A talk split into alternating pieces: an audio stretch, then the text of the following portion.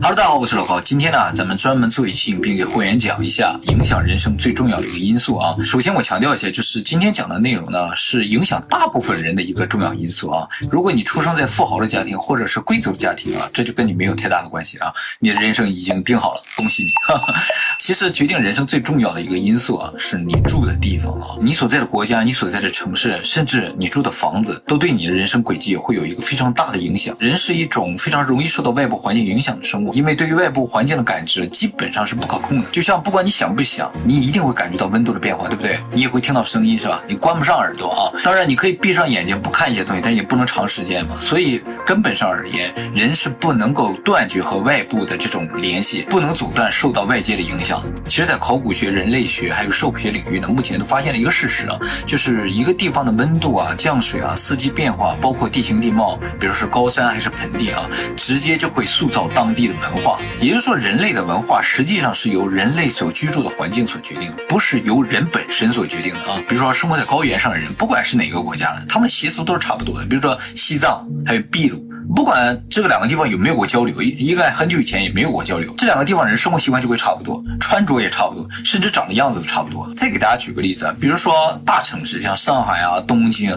这些特别发达的地方，为什么他们自古就很发达呢？难道是因为他们是国家的首都吗？当然不是了，其实就是因为自古他们环境就很优越，而且很便利，所以才很容易成为一个国家、一个地区的一个经济中心。最明显的例子就是东京啊，以前日本的首都一直是京都的啊，因为京。京都呢是日本地理上的一个比较中心的地方啊，天皇一直待在那儿，但后来发现这个地方实在是太不方便了，越来越穷，天皇都受不了了。后来呢，他跑到了东京来啊，哎，发现东京这个地方特别好，待着就不走了，所以东京才成为日本理论上的首都啊。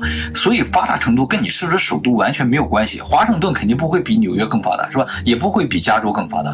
其实大家仔细想想就会发现啊，这些发达的城市通常就不会有非常复杂的地形，也没有什么天然的障碍。气候也很稳定，自然灾害会比较少，都是这样一些地方。像这样环境很好的地方，大家自然就愿意定居下来，贸易自然就会发达，并不是国家想让哪个城市发展起来，它就能够发展起来，它必须天生具备这样良好的条件。其实一直以来啊，比如说海边啊、河边啊，就比内陆好很多。当然了，这个海边不能够有暗礁，也不能够太浅啊，这个船靠近不了的话就不行。再一个呢，就是不能太冷，冷的话港口会冻结嘛，然后下雪的话也会阻断交通，除雪啊会消耗很多的人力和物力的，所以冷冷的内。内陆的地方就很难发展起来，就像西伯利亚这种地方，地是很大，但是就是发展不起来的。反过来，像东京啊、上海啊、台北啊、香港啊、新加坡这些地方，它根本都不下雪，是吧？你就不用担心下雪会阻断交通，它整个城市的效率就会高很多。也就是说，一个城市的发展也好，这个城市里生活的人想发展也好，都不是个人的努力能够决定的。最大的因素就是环境。再比如说像迪拜，是吧？按理来说那个地方不太好的，但是人家地底下有石油，还沿海，所以那个地方的人一辈子就不愁。吃不愁穿是吧？迪拜人根本不需要努力，对不对？那当然反过来说，如果有一天石油不再用了，或者是石油没有了，那迪拜就很难说了，是吧？所以环境因素是至关重要的啊。当然，这也说明一个问题，就是哪里好哪里不好吧。不是一成不变的，会随着时代的变化而变化的啊！哪一天都用电车不用石油汽车的话，那可能这些石油出口国就相对危险了一点。总之啊，人在一个好一点的环境，可能不需要太努力，甚至不用努力，都可以达到别的地方人一辈子努力出来这么一个成果。所以我一直认为，并不是非洲人他不努力，是环境造成的啊！而且想改造环境是非常难的一件事情。还有一个呢，就是通常啊这种糟糕的地方，它就会恶性循环，而好的地方就会良性循环。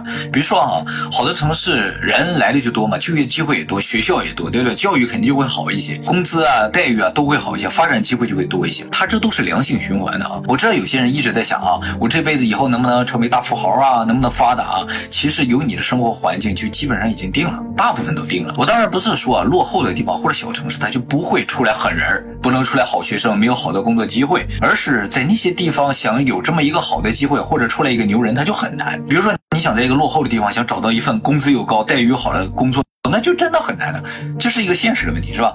而大城这就不会有这些困难，他们就很容易量产这种富豪，量产这种有钱人，而且你在大城市的话，理论上就更容易接触到贵人，就是能帮助到你的人，你的人生轨迹会完全不一样。不过还好，就是你生活的地方。是可以改变的，对吧？我说的这个最重要的决定因素是你可以改变。如果我说决定人生最重要的因素是血型，那就没机会了，对不对？啊，还好是住的地方啊，这个东西人人都可以改变，人人都有机会。所以要改变人生最重要的事情不是努力，我说更加努力，我说我去学习，不是，而是搬家，搬到一个离你梦想最近的地方。比如说你想成为什么样的人，这些人聚集在什么地方，你就到什么地方去，搬到一个你想要的东西都有，你不想要的东西都没有的地方去。比如说，我想要高速的网络，我是搞物流的，我想要更好的交通环境，那就到大城市去玩，对不对？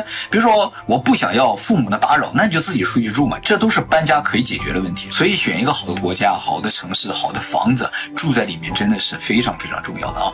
呃，其实呢，这就是风水了。哎，自古以来所说的风水啊，不是没有道理的哈。